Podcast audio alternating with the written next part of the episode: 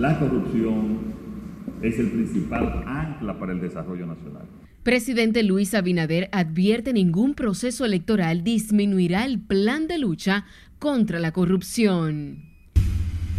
De luchar en contra del narcotráfico sin importar lo que haya que hacer. Revelan en gestión de gobierno se ha logrado ocupar al narcotráfico en dinero y bienes más de 60 millones de dólares. Nosotros tenemos el derecho de recurrir esa parte. Tribunal envía por seis meses a la cárcel a agente policial acusado de matar al niño Donnelly en Santiago. que lo que no ha hecho es recordar como la madre a sus hijos que deben ir por buen camino. Juristas y fiscales respaldan advertencia de Miriam Germán para que se respete el debido proceso. Militares involucrados en tráfico de inmigrantes cobraban hasta 500 pesos para dejar cruzar haitianos. Ministerio de Salud Pública alerta que casos de cólera en el país pueden elevarse con la llegada del calor. Cuyas contribuciones son incalculables. Y casi 3 millones de dominicanos residen oficialmente en el extranjero, la mayoría en Estados Unidos.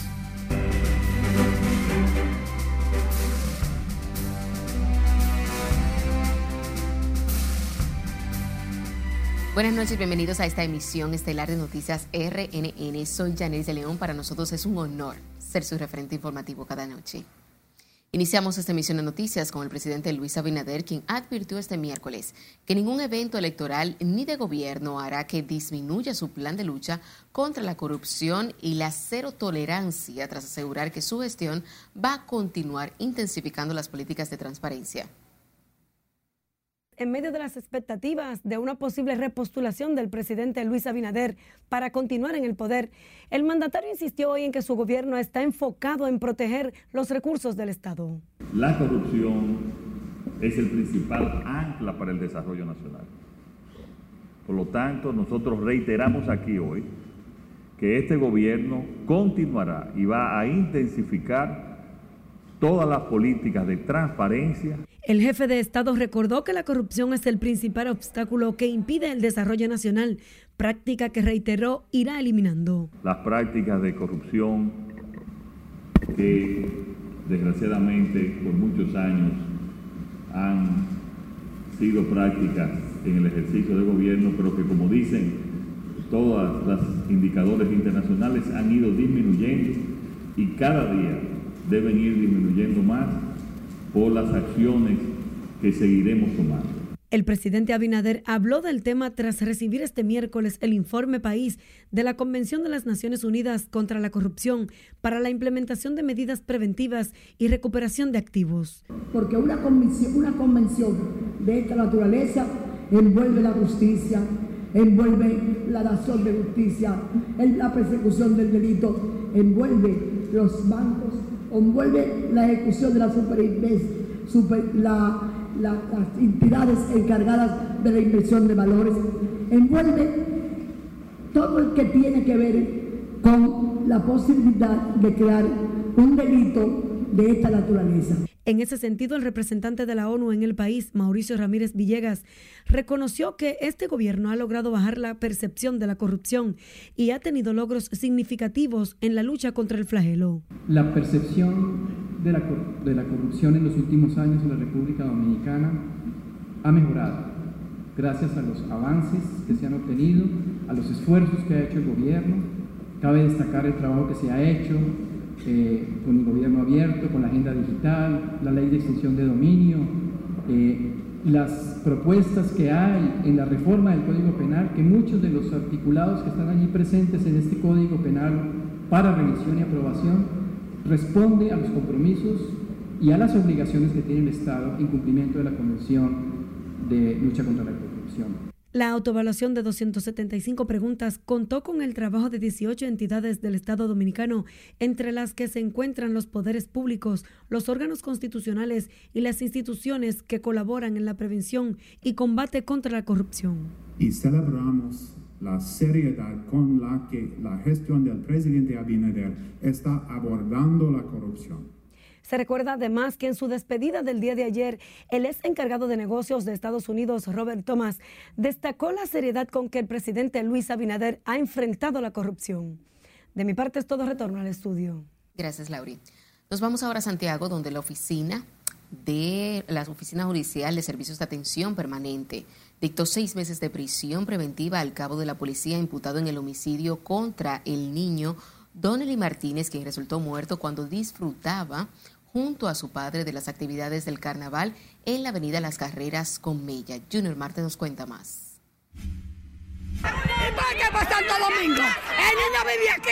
El agente de la policía Alejandro Castro Cruz, en el dispositivo de la medida, fue enviado a cumplirla a la cárcel de operaciones especiales. La decisión del tribunal cayó como una piedra entre los familiares del malogrado niño, Donali Martínez. Abogados de la familia Martínez informaron apelarán la decisión por entender que el cabo Castro Cruz salió premiado. Nosotros tenemos el derecho de recurrir esa parte. ¿Cómo lo va a mandar al centro de operaciones de Najayo? Entre los iguales, entre un risor. Este tribunal lo ha premiado a ese policía asesino. Y esa parte, no, operaciones especiales de Mano Guayabo. Operaciones especiales, pero operaciones especiales de Mano Guayabo. Eso es un risor para la policía. Y aquí al cárcel en Santiago, al cárcel en Moca, al cárcel eh, en La Vega, es decir, en esta región hay eh, centros de rehabilitación donde él tiene seguridad. Eh, es un privilegio. La madre del niño en medio del dolor manifestó que su hijo iba a recibir una beca tras este ser meritorio y también rechaza la decisión lo está premiando, eso es a voces, todo el mundo sabe que que manda para sacártelo, para sacarse los fines de semana, lo mandan para su casa a ver su familia y yo, ¿cuándo voy a ver a mi hijo? Más sin embargo, a lo van a mandar todos los fines de semana a ver a sus hijos y a mí que me devuelve el mío. El Ministerio Público califica el caso como de homicidio voluntario y solicitaba 12 meses de prisión preventiva.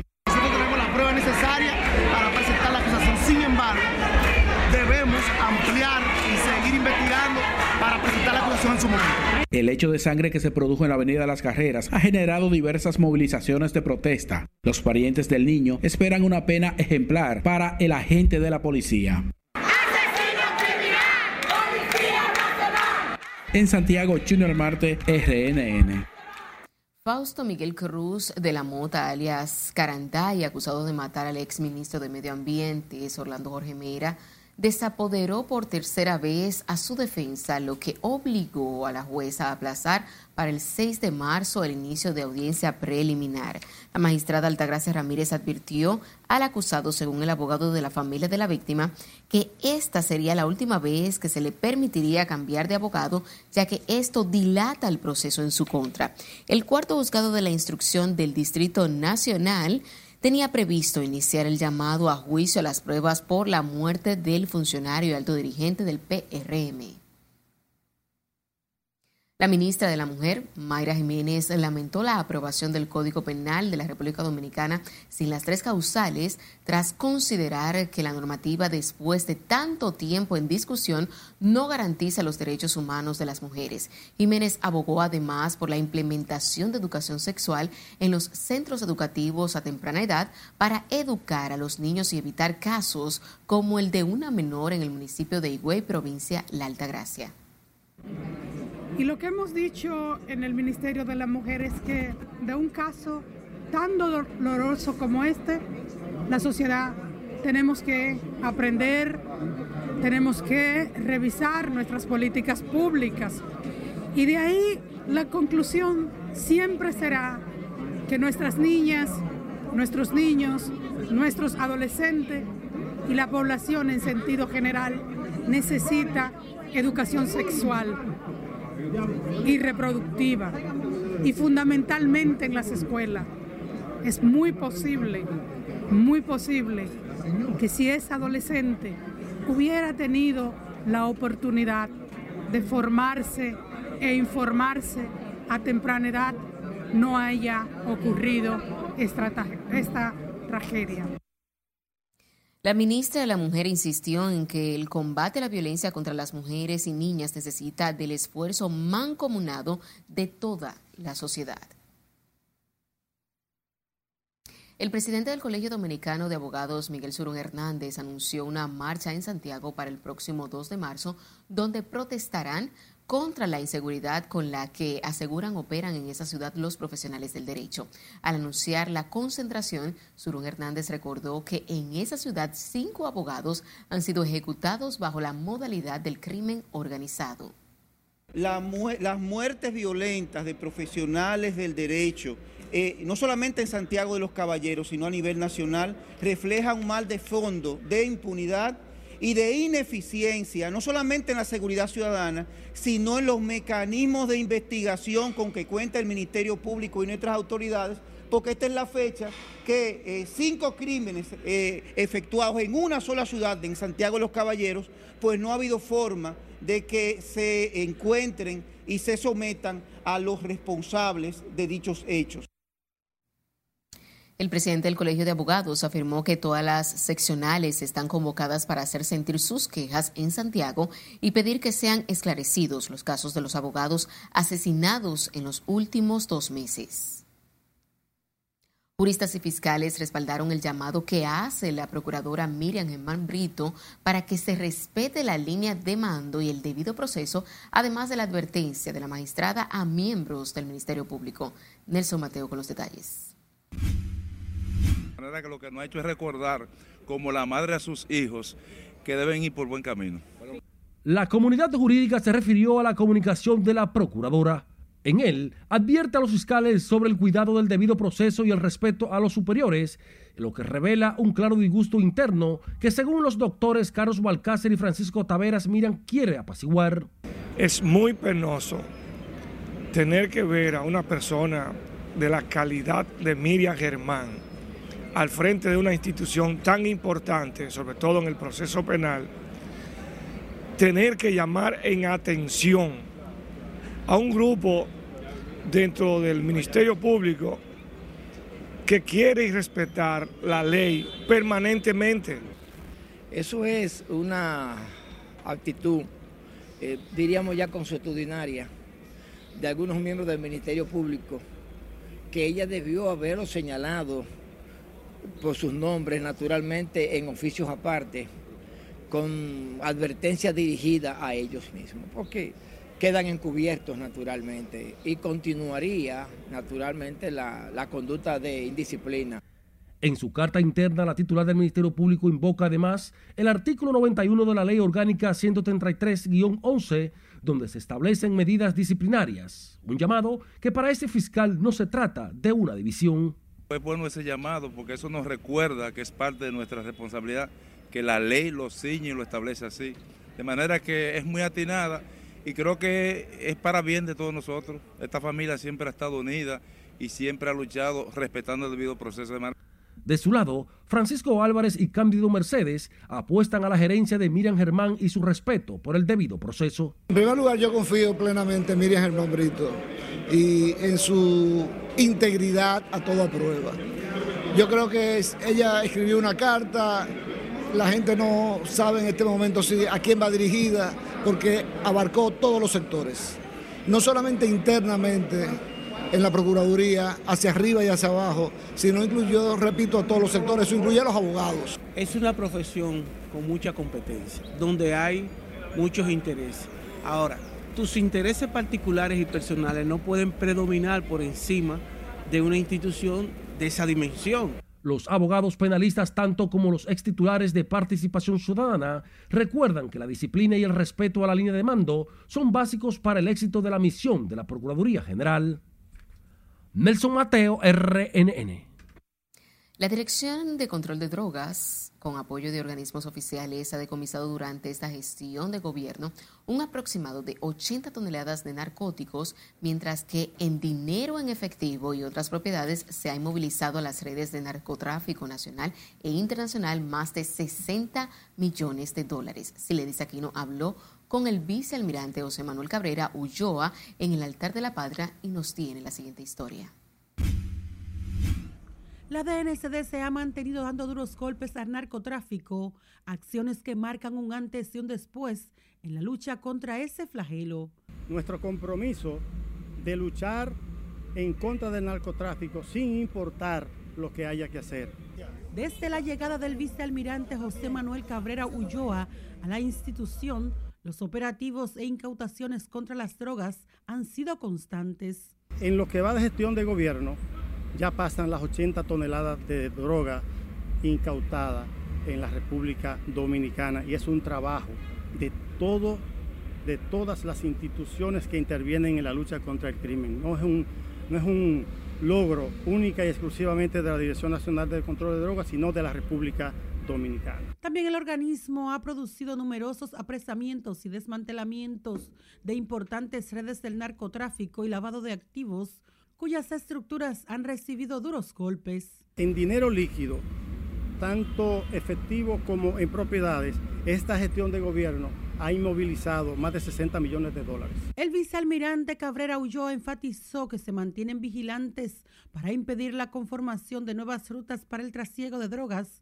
debido a los controles que mantienen aeropuertos, puertos, fronteras y costas del país. Los intentos siguen porque el país no se ha movido de su lugar geográfico y como ustedes saben, así como la República Dominicana es apetecible para el negocio eh, lícito, también lo es para el ilícito. Y nosotros tenemos que fortalecer nuestras estrategias operativas para combatir el narcotráfico y todos los delitos con eso. El presidente de la agencia antidrogas valoró el apoyo del gobierno central para enfrentar las estructuras del narcotráfico y de otros organismos como la Procuraduría y los cuerpos policiales y militares. El director de la DNCD encabezó el depósito de una ofrenda floral en el altar de la patria por el aniversario de la independencia nacional. El presidente de la DNCD ratificó su compromiso de enfrentar con determinación las redes del narcotráfico que intentan utilizar el territorio para sus actividades criminales. Sila Disaquino, RNN. Y recuerden seguirnos en las diferentes cuentas de redes sociales con el usuario arroba noticias RNN y a través de nuestro portal digital www.rnn.com.do porque actualizamos las informaciones todos los días. También recuerde escuchar nuestras dos emisiones a través de Spotify de más plataformas digitales similares porque RNN Podcast es una nueva forma de mantenerse informados con nosotros. Nos vamos a nuestro primer corte comercial de la noche. Al volver, militares envueltos en tráfico de inmigrantes cobraban hasta 500 pesos por dejar pasar a los indocumentados. Para intercambiar cualquier persona, cualquier delincuente que se encuentre en el territorio. Además, capturan hombre acusado de matar seis policías en Puerto Príncipe. Van a tener que demostrarme que yo pagué un peso y ex administrador de la Lotería Nacional reta al Ministerio Público sobre pruebas en su contra. Ya volvemos.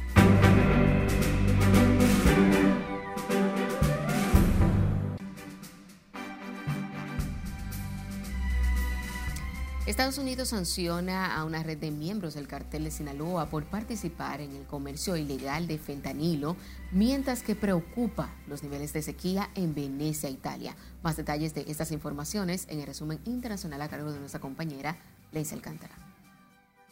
El gobierno de Estados Unidos, encabezado por Joe Biden, sancionó a una red de miembros del cártel de Sinaloa y entidades asociadas por su participación en el comercio ilegal y mortal del fentanilo y metanfetamina proporcionado por productos químicos a superlaboratorios que producen drogas ilícitas para el cartel que una vez estuvo dirigido por el notorio narcotraficante Joaquín El Chapo Guzmán.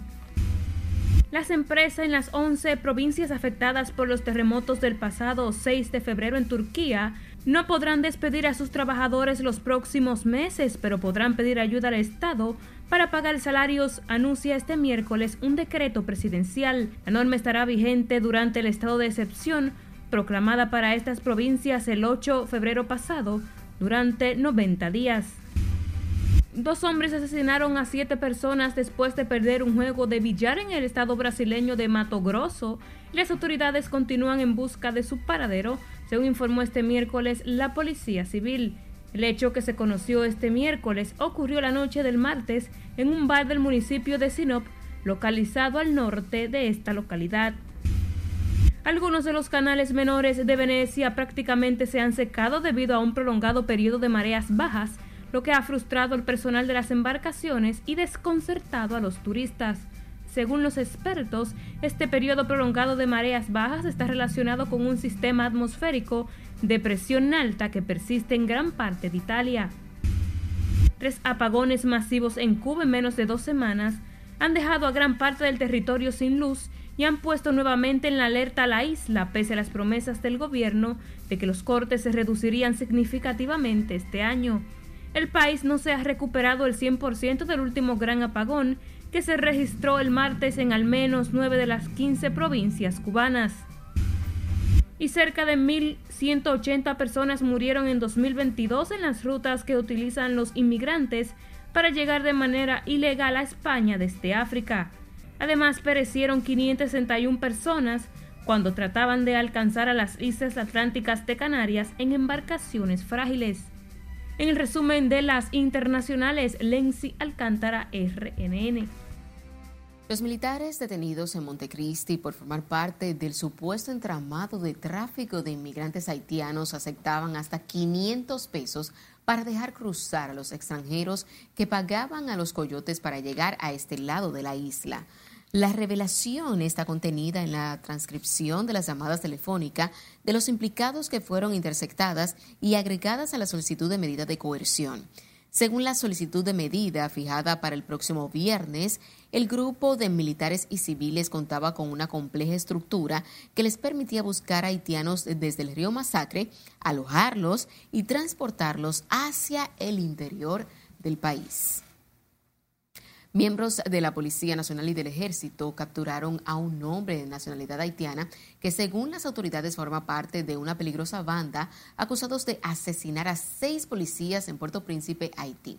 Sobre el tema, el canciller dominicano Roberto Álvarez dijo que su captura forma parte de los trabajos de cooperación entre República Dominicana y el vecino país.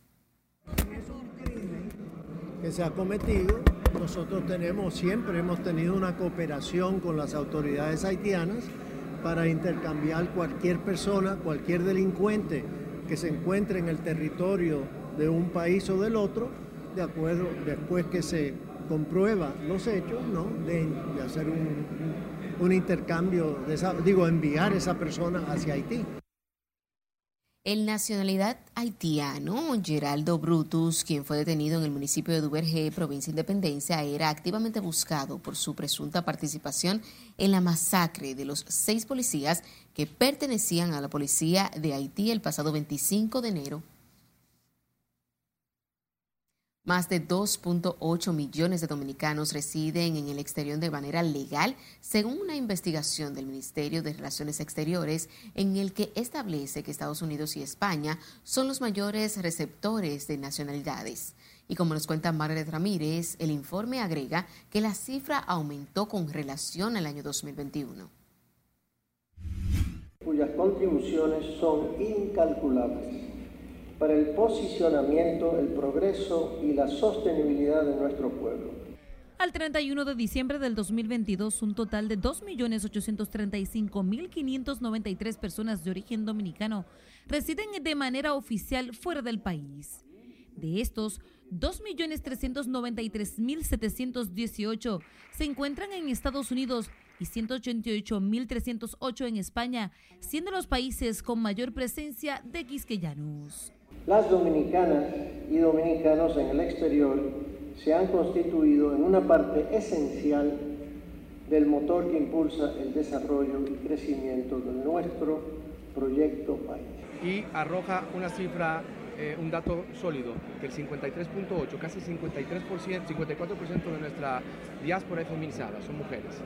Y hay un porcentaje también importante que son jóvenes. Del resto de la población registrada, 101.233 dominicanos residen en América Central y el Caribe, principalmente en Puerto Rico, Panamá, Haití y Aruba. Mientras en América del Sur se contabilizaron a 43.428 dominicanos, cerca de la mitad en Chile, seguido por Venezuela y Argentina. Les reitero que este gobierno y este ministerio tienen claro su compromiso y responsabilidad de estar cerca, de generar las condiciones para ser recíprocos y devolver todo lo que con gran esfuerzo ustedes Nuestros dominicanos en el exterior han entregado... Los dominicanos en el exterior han sido un, una, materia prima sumamente importante en el desarrollo económico, social de la República Dominicana. Y podemos constatar eh, como mes con mes, como año con año, eh, se manifiestan a través de, ¿no? de la participación cultural, económica. Por otro lado, el registro revela que de los 268.486 dominicanos que alberga Europa, se distribuyen principalmente entre España, Italia, Países Bajos, Francia y Alemania. Los hallazgos que recoge el informe se obtuvieron de 111 entidades del mundo, tomando en cuenta además las cifras oficiales más actuales y ante una variedad de formas de medición por país de nacimiento, ciudadanía y origen étnico familiar. Esta metodología permitió que se lograra identificar a 303.975 nacionales adicionales con respecto a los datos consignados en el levantamiento anterior del 2021. Margaret Ramírez, RNN. En otra información, el presidente de la Sociedad de Diarios, Percio Maldonado, mostró preocupación por la denuncia de destrucción de los manglares de la laguna Saladillo en Montecristi, área donde se construye en la actualidad el muro fronterizo con Haití. El periodista oriundo de la zona fronteriza lamentó que se ponga en peligro la única laguna que tiene esa demarcación considerada como árida.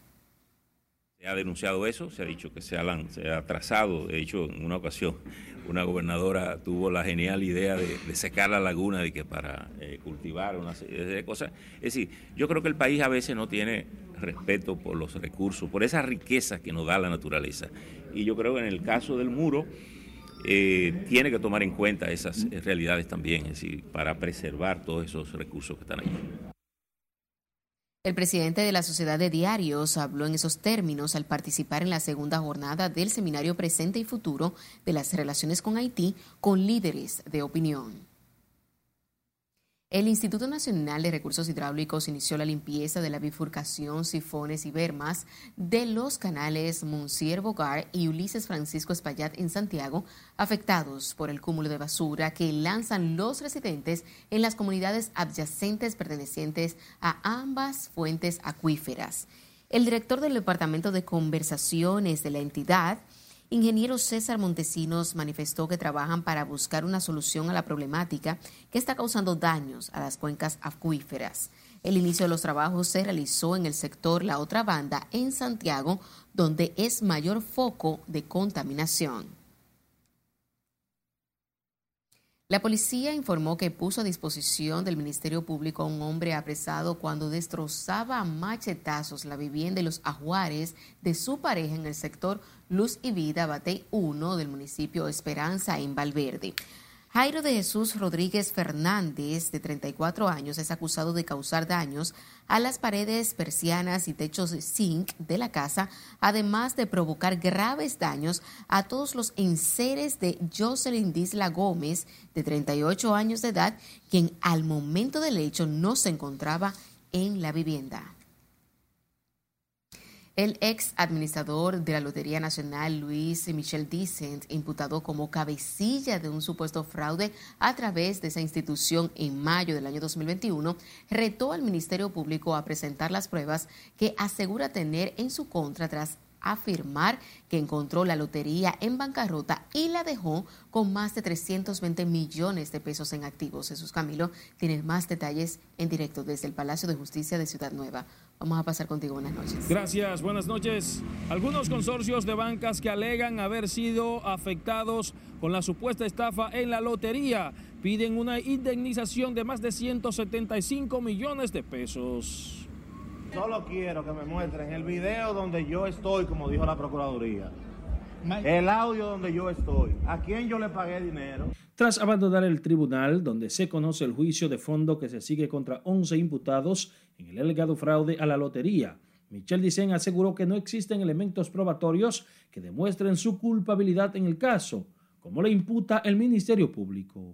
Van a tener que demostrarme que yo pagué un peso y que yo salí en un video. Fueron al palacio y le dijeron al presidente que yo salí en un video, que yo pagué dinero de soborno, que yo salí en un audio y que yo me reuní con esa gente. Lo que hice fue trabajar por mi país. Encontré en la lotería con cero centavos y la dejé con más de 320 millones de pesos y 100 millones por transferencia. Y más de 14 carros en parque, cero kilómetros. Y yo no tengo un carro para moverme.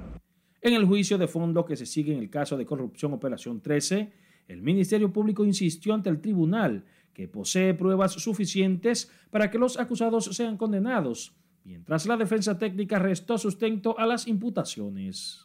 El Ministerio Público sigue firme porque ni las pruebas y mucho menos los alegatos eh, aportados por la defensa han destruido mínimamente la contundente acusación que el Ministerio Público ha presentado y ha aprobado en este tribunal en contra de cada uno de los acusados. Solicitamos, como es obvio, la solución de nuestro defendido en virtud de que no hay ningún elemento de prueba eh, que lo involucre, tal como él decía ahí.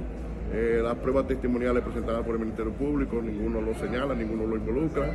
Estamos de acuerdo con los hechos, pero en la pena solicitamos que le bajaran la pena, la suspendieran de manera total por un asunto de colaboración que se hizo y que técnicamente eso es posible. Seis de los imputados que negociaron con el Ministerio Público y contra quienes solicitó cinco años de prisión bajo modalidad suspendida, solicitaron que la condena sea reducida a tres años. La acusación presentada contra la supuesta red, desmantelada a través de Operación 13, habría cometido un fraude de más de 500 millones de pesos a varios consorcios de bancas de loterías. El juicio de fondo en el caso Operación 13 continuará este jueves a partir de las 10 de la mañana, donde los imputados tienen la oportunidad de hacer sus alegatos de defensa. Es lo que tengo hasta el momento. Paso contigo al set de noticias. Gracias, Camilo. El ex procurador general de la República, Jean Alain Rodríguez, solicitó a través de sus abogados una resolución de entrega de documentos por ante el tercer juzgado de la instrucción del Distrito Nacional para ejercer su legítima defensa en la audiencia preliminar pautada para este viernes a partir de las 9 de la mañana. En agosto del año 2021, el cuarto juzgado de la instrucción había ordenado al Ministerio Público entregar dichos documentos y en atención a que no se cumplió el fallo, remitieron la solicitud con el objetivo de obtener ganancia de causa. Es la primera vez que el ex jefe del Ministerio Público, Jean Alain Rodríguez, comparece ante los tribunales luego de que le fuera variada la medida de coerción de prisión preventiva por arresto domiciliario en enero pasado. Es tiempo de otra pausa comercial cuando estemos de vuelta. Advierten casos de cólera pudieran aumentar por altas temperaturas. Además, dos personas fallecen y otras fueron ingresados tras consumir cleren. Y autoridades inauguran el Paseo de los Indios. Esta es la emisión estelar de Noticias RNN. No le cambie.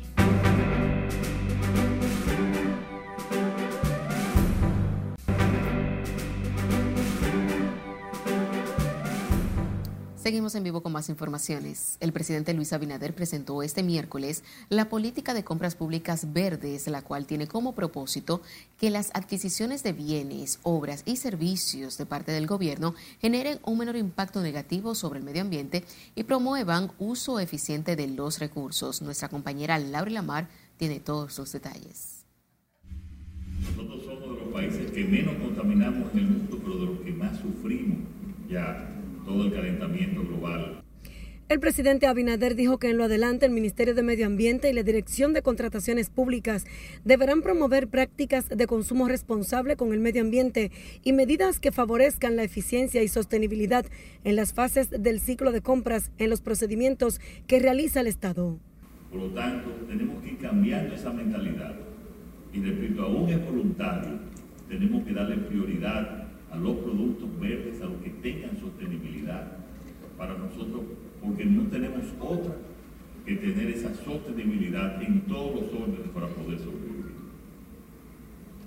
Y yo quiero que ustedes sepan que ese es nuestro pensamiento, que vamos a apoyar y vamos a seguir apoyando todas estas iniciativas. Desde que Carlos nos lo presentó, le dije que lo apoyaba 100% y lo seguiremos apoyando todas estas iniciativas para nosotros lograr un país sostenible para poder sobrevivir. Oigan bien, sostenible para poder sobrevivir. Lo que estamos hablando aquí es de sobrevivir La normativa establece que los principios transversales de las compras verdes incluyen el valor por dinero, el cual promueve el uso efectivo, eficiente y económico de los recursos destinados a contrataciones públicas, lo que requiere la evaluación de los costos, la calidad y la sostenibilidad de la oferta. ¿Cómo lograremos este reto de la sostenibilidad en las compras públicas? Ejecutando acciones claves a partir del día de hoy, entre las cuales vamos, destacamos Primero, introducir y afianzar conceptos de responsabilidad ambiental en las contrataciones públicas. Por ejemplo, mediante pliegos verdes eh, y validación de requisitos de evaluación ambiental. En cuanto a la consideración de los costos, implica valorar los costes y riesgos del ciclo completo de la vida del bien. Obra o servicio, en cuanto a la calidad, significa cumplir con una especificación que es adecuada en cuanto al propósito y suficiente para satisfacer los requisitos o necesidades. Y en cuanto a la sostenibilidad, comprende los beneficios económicos, sociales, ambientales, según corresponda con el objeto de la contratación. Con la implementación de esta política, el gobierno dominicano asume parte de su cuota de responsabilidad ante la situación climática ambiental y de generación de residuos sólidos de República Dominicana, proponiendo incidir en el cambio de la cultura de consumo de manera progresiva, aseguró el mandatario. Laurila Mar, RNN. Nos vamos a San Juan de la Maguana, donde el gobierno central a través de la Liga Municipal Dominicana está invirtiendo más de 391 millones de pesos en varias comunidades de esa provincia para impulsar el desarrollo de la demarcación. Julio César Mateo nos cuenta. La inversión millonaria del gobierno contempla la construcción de aceras y contenes, funerarias, mataderos y otras obras comunitarias. El Cercado nos está solicitando apoyo, Cabral nos está solicitando apoyo, es decir, Maimón, son muchas, muchos los ayuntamientos del país que nos están solicitando apoyo. Según el presidente de la Liga Municipal Dominicana, el gobierno dominicano ha trabajado de la mano con los municipios para realizar las obras necesarias en cada comunidad. Este, por una razón, en el presupuesto, como teníamos actividades en diciembre, este, no se contempló una partida presupuestada para el carnaval, pero eh, quise que Daniel Oreña estuviera aquí para que haga los reajustes correspondientes para poner una partida de apoyo. De su lado, la alcaldesa municipal de San Juan de la Maguana, Janoy Sánchez, agradeció el apoyo dado por el gobierno central a los seis municipios de la provincia de San Juan. Con la nueva Liga Municipal Dominicana ha creado una nueva forma de legislar. Legislar cercano a los municipios, pero desde sus entrañas. La ejecutiva municipal dijo esperar que el gobierno central disponga la construcción de otras obras demandadas por diversas comunidades hace mucho tiempo. El cementerio de San Juan tiene el 98% de su territorio ocupado.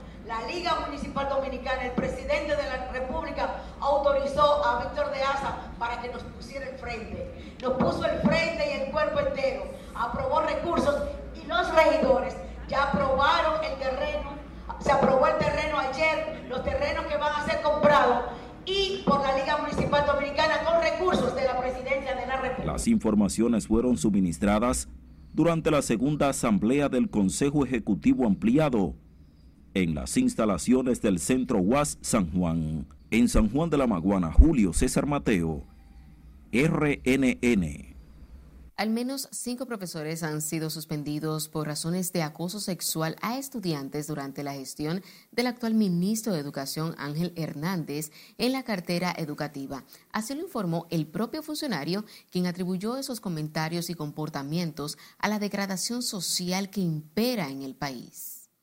Ha suspendido docente dentro de sus atribuciones y esperamos que las acciones disciplinarias tomen su curso. ¿Más o menos cuánto en, su gestión? En mi gestión unos cuatro, más el caso de Higüey. Más este caso nuevo serían cinco. unos cinco casos. ¿Qué, ¿Qué estaría fallando entonces, ministro? La sociedad dominicana, en sentido general. El más reciente caso de un supuesto acoso sexual a una estudiante y que terminó en una tragedia es el del profesor John Kelly Martínez, quien guarda prisión preventiva por presunto abuso sexual a la adolescente Esmeralda Richis en el municipio de Higüey. El Ministerio de Salud Pública advirtió este miércoles que los casos de cólera en el país podrían aumentar en Semana Santa debido a las altas temperaturas. Las autoridades señalan que la época de calor es propicia para un mayor nivel de humedad y esto se convierte en un factor favorable para contagiarse con la bacteria. El último brote de cólera en el país tardó dos años para irse, por lo que aunque lleguen momentos que no se reporten casos desde el país, hay que estar alerta por la propagación de enfermedades infecciosas en Haití, advierte Salud Pública. Dos hombres murieron y otras dos personas permanecen internos tras presuntamente ingerir bebidas adulteradas que habrían comprado en un colmado ubicado en el sector 27 de febrero, municipio San Francisco de Macorís. Lorenzo Antonio Morillo Gómez y Rafael Antonio Mercedes, ambos residentes en el referido sector, fueron llevados con fuerte dolor de cabeza y otros síntomas, pero al transcurrir menos de una hora murieron en el hospital San Vicente de Paul. Los restos son velados en la funeraria municipal, donde los familiares exigen a las autoridades perseguir y someter a los comerciantes que se dedican a vender bebidas adulteradas. El director del Instituto Nacional de Protección de los Derechos del Consumidor advirtió que continuarán interviniendo los negocios que vendan productos falsificados sin etiquetas o vencidos.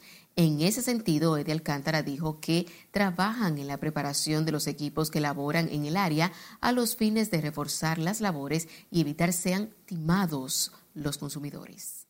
Nosotros estamos, eh, vamos a aplicar la resolución que procura el cumplimiento de la norma Nordón 53. Nosotros vamos a iniciar un proceso y estamos entrenando a un personal especializado para nosotros retirar del mercado aquellos productos que no tienen registros sanitarios, que no son imitaciones, que tienen una diferencia entre lo que está pagando el consumidor por lo que está recibiendo y estamos entrenando el personal. Se lo avanzo para que ustedes sepan que esa resolución de etiquetados, que ya venció el plazo, el director de Proconsumidor también dijo que han recuperado 1.100 millones de pesos de clientes que han acudido a esa institución para llevar diferentes quejas.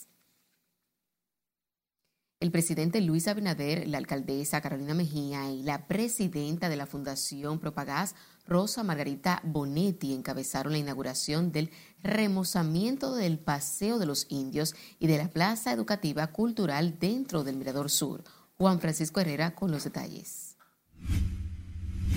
Inaugurado este parque Paseo de los Indios en su nueva versión.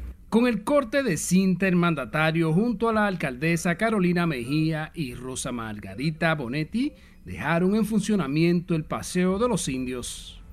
Este proyecto abarca unos 42 mil metros cuadrados entre caminos y jardinería incluyendo la restauración de los murales creados por los artistas José Ramírez Conde y Amable Starling, de la escultura del cacique Enriquillo, obra de José Ramón Rotellini. Este hermoso proyecto, el Paseo de los Indios, que como yo muchas veces he dicho, es la intervención cultural, artística, educativa y recreativa más importante que he podido trabajar. También cuenta con un mapa natural de la isla Quisqueya de 50 metros, que cuenta con las divisiones políticas de la era del descubrimiento. Una entrega que hacemos a las escuelas, a las universidades, a los nuevos profesionales de las artes, de la arquitectura, de la historia.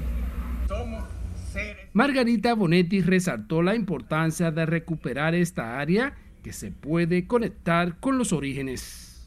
Nuestro compromiso con ustedes es recordarles y recordarnos que nos encontramos en un punto sin retorno. Incuestionablemente debemos cuidar nuestro medio ambiente y respetar sobre todas las cosas las leyes de la naturaleza para garantizar así a través de la educación el futuro de los niños como estos que nos acompañan. El Paseo de los Indios será un espacio de recreación para toda la familia, donde se podrá apreciar y mantener vivos los orígenes. La dirección arquitectónica estuvo a cargo de Cristian Martínez, María Teresa Ruiz, quien llevó la dirección histórica, cultural y educativa del proyecto. Juan Francisco Herrera, RNN. Es tiempo de una pausa comercial cuando retornemos más información.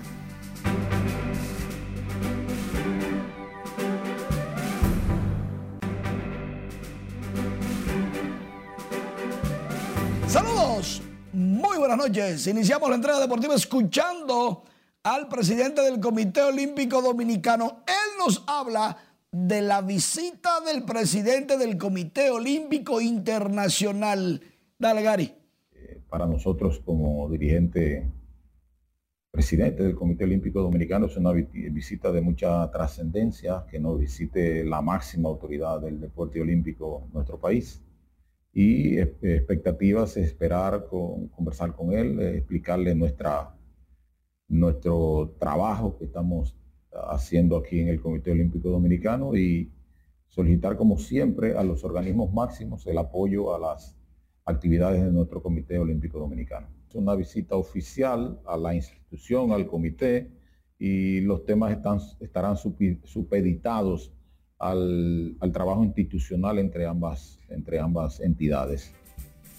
Es la quinta ocasión que un presidente del Comité Olímpico Internacional, el jefe de los Juegos Olímpicos, venga a la República Dominicana. La última vez en el siglo pasado, por allá por los años 80 y 90, Garibaldi Bautista pretende demostrar que aquí somos duros de verdad, como debe ser.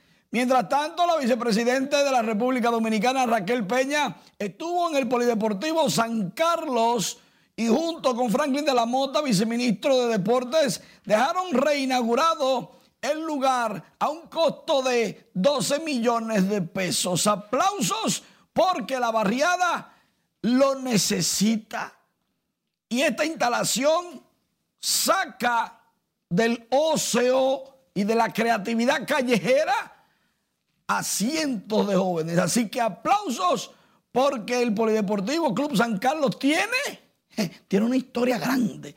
Por otro lado, luego de la segunda vuelta, de la segunda etapa de la Vuelta Ciclística Independencia, el líder de la general es Rubén Companioni del Miami Blazers. Y por equipos, atención, Venezuela, país futuro, está campeón de la segunda etapa y de la general. Luego de dos etapas, la segunda de 178 kilómetros de Santo Domingo a Barahona los muchachos están activos, los dominicanos no están cerca, pero apenas van dos etapas y la tercera será de Barahona a San Cristóbal, 163 kilómetros, comenzando a las 9 de la mañana. Atención los que manejan por el sur, cuidado con las bicicletas, porque este tramo tiene varias etapas de montaña, o sea, varios tramos difíciles que se tornan lentos lógicamente en las bajadas como bólidos.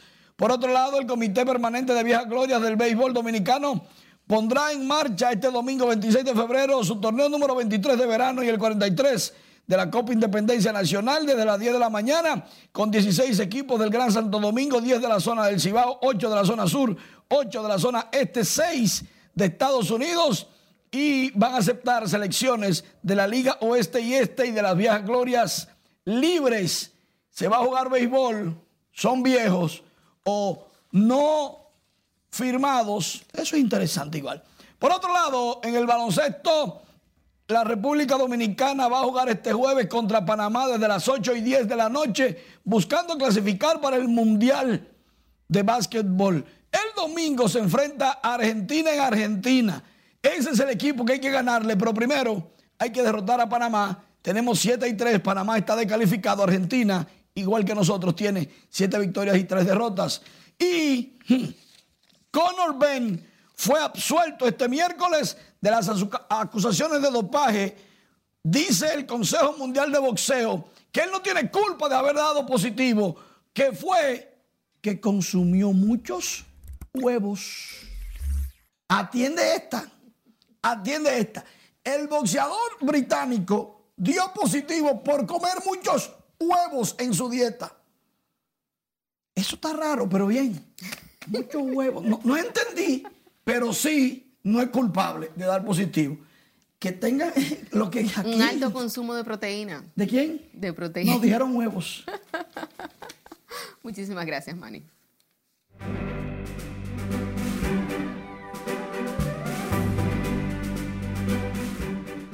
Bueno, y critican a actriz Esther Espósito por su trato hacia sus fans. Y Selena Gómez habla de su peso. Conoce estas y otras informaciones del mundo del espectáculo con nuestra compañera Ivonne Núñez. Muy buenas noches. Este miércoles han circulado varios videos en las redes sociales donde Esther Expósito o Dana Paola han sido las protagonistas y por supuesto han surgido cientos de reacciones. Veamos a continuación de qué tanto se comenta. La española Esther Expósito, popular por la serie de Netflix Elite, está siendo criticada por su actitud hacia un grupo de fans que estaban en búsqueda de una fotografía junto a ella. A través de las redes sociales circula el video que se aprecia el momento donde algunos fanáticos se acercan a la actriz para la instantánea y aunque la famosa aceptó, fue para muchos de mala gana.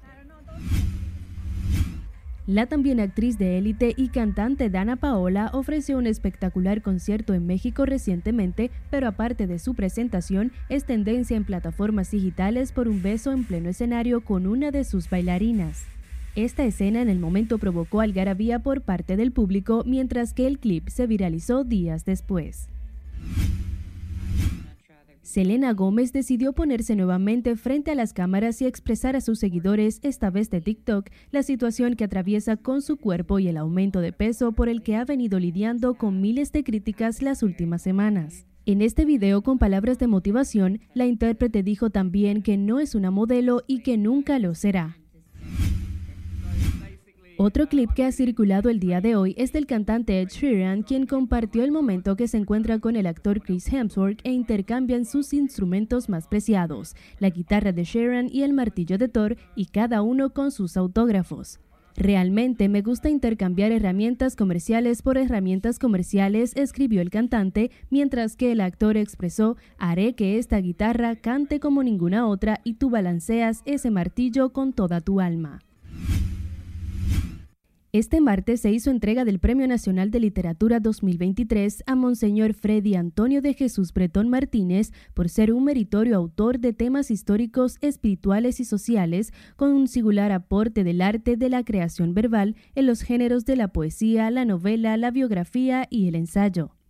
Este reconocimiento otorga la labor literaria de toda una vida, un diploma emitido y firmado por la ministra de Cultura Milagros Germán y el presidente de la Fundación Corripio, José Luis Corripio Estrada, con una dotación de 2 millones de pesos. Y luego del éxito obtenido en su primera jornada el pasado año, se realizará la segunda temporada del Teatro Banreservas con una dedicatoria especial al actor, productor y dramaturgo Franklin Domínguez. Esta versión trae como novedad la inclusión del Centro Cultural Banreservas en la zona colonial como escenario alternativo al tradicional en la Sala Ravelo del Teatro Nacional, con ocho montajes para toda la familia. Y esta versión se estará realizando a partir del viernes 10 de marzo hasta el domingo 2 de abril con un costo totalmente gratis. Hasta aquí diversión, que tengan un feliz resto de la noche. Gracias. Sin tiempo para más, finalizamos esta emisión estelar de Noticias RNN.